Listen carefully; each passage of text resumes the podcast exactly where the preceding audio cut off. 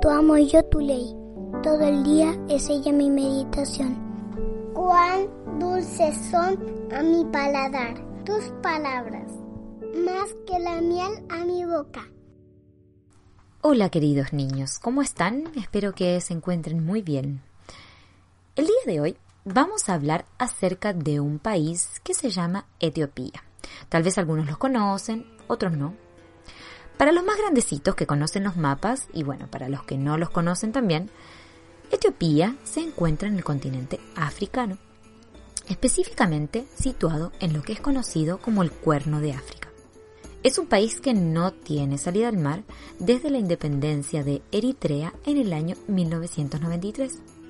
Si lo quieres buscar en el mapa, verás que al oeste limita con Sudán y Sudán del Sur, al norte con Djibouti y Eritrea, al este con Somalia y al sur con Kenia. Además, Etiopía aparece en la Biblia. En Hechos, capítulo 8, leemos de un hombre, etíope, que era el tesorero de una reina, Candace, la reina de los etíopes.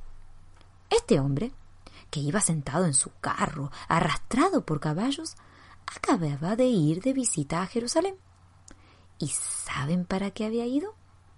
Para aprender acerca del verdadero Dios. Y allí mismo fue, probablemente, donde alguien le dio un rollo del libro de Isaías del Antiguo Testamento. Ahora bien, nuestro amigo etíope iba de vuelta a su casa en Etiopía y estaba leyendo el rollo de Isaías mientras viajaba. Ya iba por el capítulo 53, pero no podía entender de quién estaba hablando Isaías en ese capítulo. A ver, niños, ¿han leído alguna vez el capítulo 53 de Isaías? Bueno, si no lo han leído, los invito a hacerlo al finalizar esta meditación. Y luego, así como el etíope, pregúntense, ¿de quién escribió Isaías? Pídanle a Dios que les ayude a entender a quién se refería el profeta, y Él les hará entender mejor esa profecía. Pero bueno, volvamos a nuestra historia. Dios no estaba ajeno a lo que estaba pasando en ese carro. Sabía quién era ese hombre y sabía las dudas que tenía, así como su temor de Dios. Fue entonces cuando Felipe recibió una orden.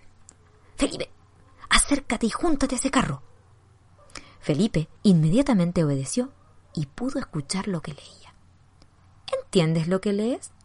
le preguntó Felipe. ¿Y cómo podré si nadie me enseña? le contestó el etíope. Entonces allí mismo él le rogó para que se sentara en, el carro junto a él y a partir de ese capítulo de Isaías, Felipe le anunció el Evangelio de Jesús. Hechos 8:35. Imagínese la felicidad que tenía el etíope cuando supo que Jesús murió por él. Así que allí mismo, sentado en su carro, creyó en Jesús como su Señor y Salvador. De inmediato le preguntó a Felipe, Felipe, quiero bautizarme. ¿Puedo hacerlo? Si crees de todo tu corazón, bien puedes, respondió Felipe. Así que el etíope mandó a que detengan el carro y descendieron juntos a ciertas aguas que habían allí donde Felipe lo bautizó en el nombre del Padre, del Hijo y del Espíritu Santo.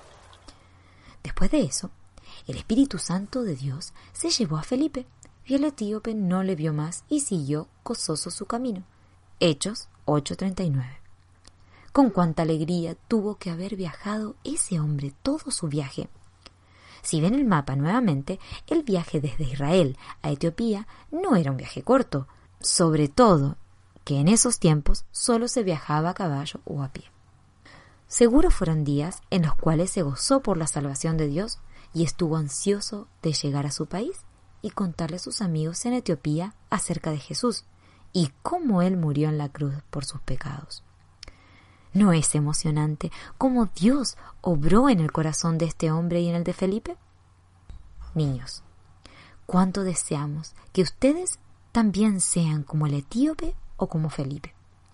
Como el etíope en el caso de que aún no hayan recibido a Jesús como su Salvador y Señor. Y como Felipe, que siendo ya cristiano, estaba dispuesto a hablar de Jesús a quienes se cruzaban en su camino.